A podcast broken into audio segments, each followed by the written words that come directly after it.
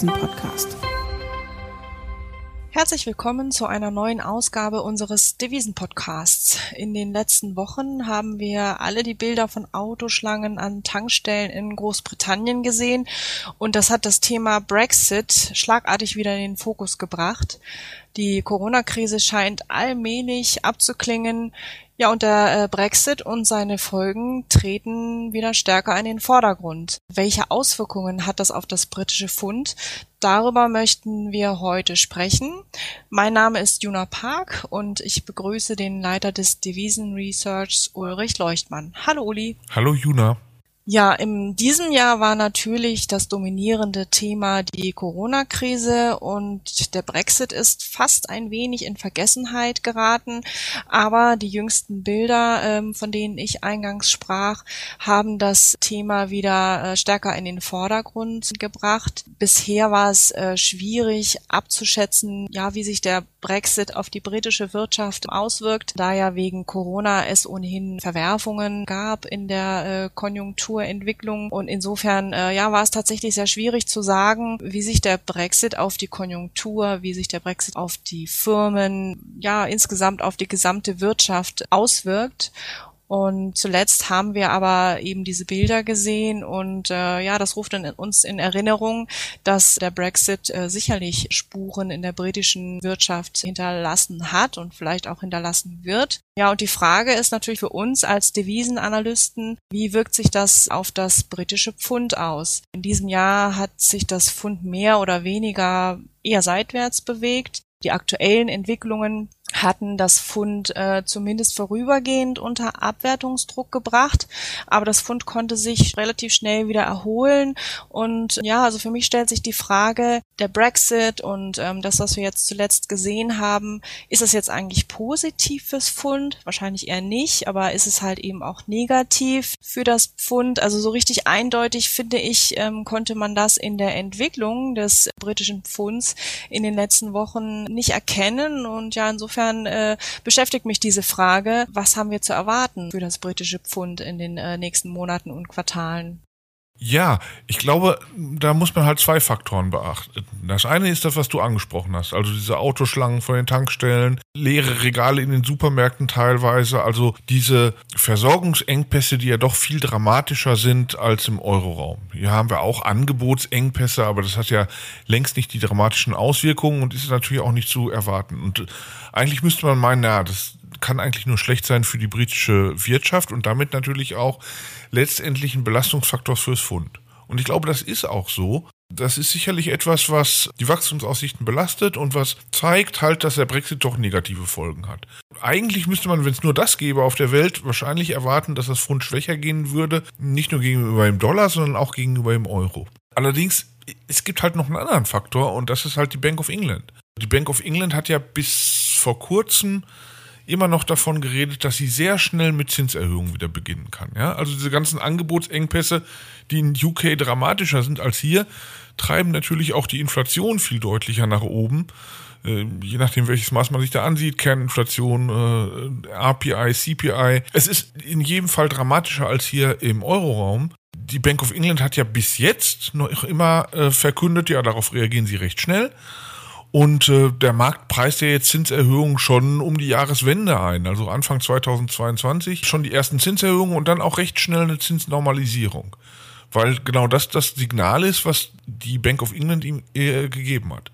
Und höhere Zinsen sind natürlich was Gutes für eine Währung. Also von daher gibt es halt, glaube ich, diese beiden Faktoren, die sich, wenn man Euro-Sterling betrachtet, momentan so ein bisschen die Waage halten eine Aussicht darauf, dass die Bank of England viel, viel schneller mit Zinserhöhungen äh, beginnt und die Zinsen viel, viel schneller normalisiert als die EZB, für die das ja erst 2023 oder noch später eingepreist ist. Auf der anderen Seite aber natürlich diese Belastungsfaktoren. Und ich glaube, das ist momentan so ein bisschen diese beiden Faktoren, wo der Devisenmarkt sich nicht entscheiden kann. Und deshalb sehen wir so eine Seitwärtsbewegung in Euro-Sterling im Grunde schon seit dem Frühjahr. Äh, weil es nicht klar ist, welcher dieser Faktoren dominiert. Wir haben dafür natürlich auch keine Beispiele in der Vergangenheit und deshalb kann man auch schwer nur die Stärke dieser beiden Faktoren einschätzen. Und wie der Devisenmarkt momentan reagiert ist, erwartet mal ab mit derzeitigen Euro-Sterling-Kursen, bis denn klarer ist, wo die Reise hingeht. Ich glaube, das ist meine Interpretation dessen, warum wir trotz dieser dramatischen Entwicklungen aus Großbritannien momentan in den Wechselkursen, zumindest in Euro-Sterling, kaum etwas sehen dann stellt sich ja eigentlich vor allem die Frage, ja, welcher Effekt letzten Endes stärker wiegt, also sprich die hohe Inflation, wir haben es gehört, durch die Angebotsengpässe, ähm, wird das ein Faktor sein, der die Bank of England länger beschäftigt oder es vielleicht auch stärker umtreibt, oder sind es eben die konjunkturellen Effekte, ähm, sprich vielleicht auch eine Wirtschaftsabschwächung, ähm, die eventuell die Bank of England daran hindern könnte, relativ zügig äh, die Geldpolitik Politik zu straffen, denn letzten Endes könnte das ja auch der Wirtschaft schaden. Ich finde, es ist halt auch ein Konflikt im Prinzip, den die Bank of England hat. Das haben die anderen Notenbanken teilweise auch. Ähm, in Großbritannien wird das Ganze aber vielleicht sogar verstärkt durch den Brexit. Der Grund für die Autoschlangen äh, an den Tankstellen ist ja der Arbeitskräftemangel. Da stellt sich natürlich die Frage, wie sieht es da mit Zweitrundeneffekten aus? Also könnten äh, durch den Arbeitskräftemangel zum Beispiel auch die Löhne steigen und das wiederum die Inflationsgefahren erhöhen, also sprich äh, das Risiko einer höheren Inflation verstärken. Was meinst du denn, wohin geht die Reise? Also was kann man jetzt von der äh, britischen Notenbank erwarten? Glaubst du, dass sie tatsächlich schon im Februar den Zins anheben wird? Ja, also erstmal, natürlich kann sie damit nicht diese Angebotsengpässe lösen. Ne? Ich meine, die Bank of England kann keine, also zumindest nicht hinreichend viele Personen abstellen, um äh, LKWs zu fahren und äh, die Regale in Supermärkten können die Bank of England Mitarbeiter auch nicht auffüllen. Also deshalb, wie du sagtest, es geht im Grunde um die Zweitrundeneffekte. Es geht darum, ob solche Inflation, die durch Angebotsengpässe entsteht, dann so eine eigene Dynamik entwickelt, weil sich dann wieder die Löhne erhöhen und dann wieder die Preise äh, wegen äh, höherer Inputkosten und so weiter und dass so eine sich selbst tragende Inflation entsteht, die man dann nur schwer in den Griff kriegt. Das wäre sozusagen der Grund dafür, dass die Bank of England tatsächlich, wie momentan vom Markt eingepreist wird, schon Anfang 2022 mit Zinserhöhungen beginnt und die dann auch recht zügig durchführt. Das mag so sein, also das kann ich jetzt sicherlich nicht ausschließen. Ich denke halt nur, das, was momentan eingepreist ist, ist das Maximum an Geschwindigkeit, was möglich ist für die Bank of England. Also vor Februar nächsten Jahres, da wird es ihr schwerfallen. Die muss dann den Markt auch ein bisschen darauf vorbereiten und das wäre der früheste Termin, glaube ich, wo die Bank of England tatsächlich erhöhen könnte. Und äh, die Geschwindigkeit, die eingepreist ist, dass schon recht zügig dann auch wieder vor Corona-Niveaus erreicht werden äh, beim Leitzins, das ist sicherlich auch nahe dem Maximum dessen, was realistischerweise erwartet werden kann. Und deshalb ist halt meine Überlegung, das kann alles so kommen, das kann man nicht ausschließen, aber das ist eingepreist. Und das heißt, davon kann das Fund höchstens dann noch moderat profitieren. Das Überraschungspotenzial ist eher auf der Fund-negativen Seite, glaube ich. Dass die Bank of England halt doch dann sagt, naja, gut, die Inflation müssen wir dann später einfangen, wir können jetzt aber nicht doch nicht so schnell die Zinsen erhöhen weil die ganzen realwirtschaftlichen Effekte so schrecklich sind, dass das momentan nicht passt. Ja, also, dass sie der Wirtschaft nicht noch einen Knüppel zwischen die Beine werfen will, die eh schon davon gebeutelt ist, dass sie diese ganzen Angebotsengpässe hat. Das kann passieren und äh, deshalb kann es halt kaum sein, dass die Bank of England früher oder schneller die Zinsen erhöht. Es kann aber gut sein, dass die Bank of England später und oder langsamer die Zinsen erhöht. Das ist natürlich dann etwas, was negativ fürs Pfund ist. Aus zwei Gründen. Erstmal, weil natürlich dann man einen geringeren Carry bekommt, als momentan absehbar ist für Fundpositionen. Dann mag der Devisenmarkt Fundpositionen nicht so gerne. Und das andere ist halt, diese Inflation, die ist natürlich auch an sich negativ. Das dürfen wir nie vergessen. Ich meine, Viele sagen, oh, Inflation ist gut, weil das führt zu höheren Zinsen, aber an sich ist ja natürlich erstmal eine Inflation negativ äh, fürs Fund. Und wenn man jetzt sieht, dass die Inflationsprognosen des Marktes, die Inflation Swaps eingepreist sind, schon eine Inflation anzeigen, die zweieinhalb Prozentpunkte höher ist als das, was der Markt am Jahresanfang erwartet hat, dann zeigt das, der Markt erwartet natürlich auch eine höhere Inflation. Das heißt aber, die Kaufkraft des Fundes in Großbritannien erodiert schneller, als wir noch vor kurzem erwartet haben.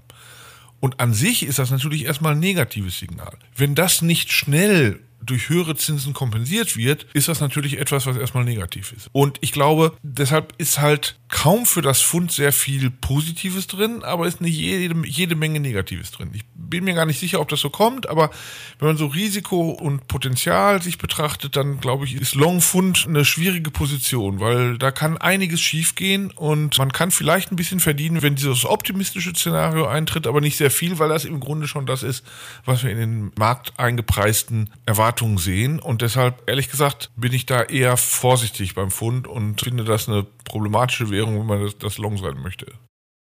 Wobei, wenn ich sehe, wie sich ja die Erwartungen für die Bank of England ähm, in den letzten Wochen und Monaten ja teilweise auch, weil die Bank of England diese Erwartungen vielleicht durch ihre Kommentare geschürt hat. Also die Erwartungen also für eine erste Zinserhöhung sind ja nach vorne äh, gekommen. Aber das Fund hat ja aber eigentlich gar nicht so stark reagiert. Also zumindest hätte ich jetzt dann doch erwartet, dass das Fund ja vielleicht doch etwas mehr aufwertet, gerade wenn man bedenkt, dass die EZB ja doch eher taubenhafte Signale weiterhin aussendet, finde ich schon, dass es ja auch Unterschiede gibt in der Kommunikation zwischen der Bank of England und der EZB. Und ja, ich frage mich zum einen, warum hat das Fund nicht deutlicher aufgewertet in den letzten Wochen und Monaten? Und dann im Anschluss die Frage, äh, vielleicht reagiert das Fund ja doch nicht so stark, also vielleicht ist das Enttäuschungspotenzial dann doch nicht so groß. Naja, klar, also sagen wir sicher, die, die Erwartungen für die, für die Bank of England Zinserhöhung sind deutlich nach vorne gerückt. Ne? Also man erwartet das jetzt schon recht früh und man erwartet vielleicht auch ein bisschen schneller, als das noch vor einigen Monaten der Fall war. Aber das kommt natürlich parallel damit, dass die Inflation halt auch anzieht. Also, und wenn die Kaufkraft des Fundes erodiert, weil die Inflation höher ist und nur das kompensiert wird durch höhere Zinsen, dann ist das halt immer noch kein toller Deal. Also es ist ja nicht so, dass für die Bank of England erwartet wird, dass sie jetzt vier, fünf Prozent oder sowas äh, an Zinsniveau anstrebt. Da wird ja nur erwartet, dass irgendwas so boah, um ein Prozent vielleicht relativ schnell realisiert wird. Also vielleicht ein Prozent mehr als der pessimistischste vor einigen Quartalen erwartet erwartet hat, aber gleichzeitig eine Inflation, die zweieinhalb Prozentpunkte höher ist, hm, das ist jetzt kein guter Deal, ehrlich gesagt. Also wenn letztendlich ja die Erosion der Kaufkraft überwiegt durch die Inflationserwartungen und das unterkompensiert wird durch schnellere Zinserhöhungen, ist das immer noch kein positiver Faktor fürs Fund, glaube ich. Das ist halt im Grunde jetzt schon zu sehen, dass die Bank of England halt nicht so aggressiv die Zinsen erhöhen kann, dass sie damit diesen Inflationseffekt überkompensieren kann. Und dass sie es gerade schafft, das so zu kompensieren, dass Euro-Sterling halt seitwärts läuft, äh, aber nicht mehr. Und da ist halt die Frage, wenn es jetzt realwirtschaftlich schlechter läuft, klappt das vielleicht mit der Kompensierung nicht mehr ganz so gut in Zukunft und dann müssen die Zinserwartungen noch niedriger ausfallen oder noch später Zinserhöhungen eingepreist werden und das ist dann netto. Wenn die Inflation jetzt nicht sehr schnell wieder zurückkommt, eher vielleicht negativ fürs Fund. Und deshalb bin ich da erstmal für die nächsten Wochen und Monate eher ein bisschen skeptisch. Also das heißt, die Bank of England, ja, die reagiert vielleicht eher auf die hohe Inflationsrate, aber man würde ja sagen, sie ist nicht ahead of the curve. Ja, und insofern ist es dann wohl nicht ausreichend, um das äh, Pfund zu stützen. Und die Wirtschaft, das ist sicherlich auch nochmal so ein Fragezeichen. Die konjunkturelle Erholung ist sicherlich noch fragil, kann man sagen. Im September ist ja jetzt auch das, ich sag mal, Kurzarbeiterprogramm ausgelaufen. Also da könnte es sein, dass man auf dem Arbeitsmarkt dies auch in den nächsten Monaten sieht. Nach wie vor beschäftigt uns ja auch die Corona-Pandemie. Also das kann auch noch Auswirkungen auf die Wirtschaft haben. Und um nochmal zurück auf den Brexit zu kommen, sehen wir da noch weitere Risiken für die britische Wirtschaft? Nein, also ich, also ich würde es eher so sagen, was wir jetzt sehen, ist halt so ein Signal, dass Brexit halt doch Spuren hinterlässt. Es war ja so am Anfang, als dann Zollabfertigung umgestellt werden musste, mal so ein Monat, wo plötzlich der Außenhandel stockte und wir dann doch halt Schlangen von LKWs gesehen haben und sowas. Das hat sich aber sehr schnell aufgelöst. Und dann war irgendwie die Stimmung bei vielen, mit denen ich gesprochen habe, ach ja, seht ihr, Brexit hat gar keine negativen Auswirkungen, das war alles nur Panikmache.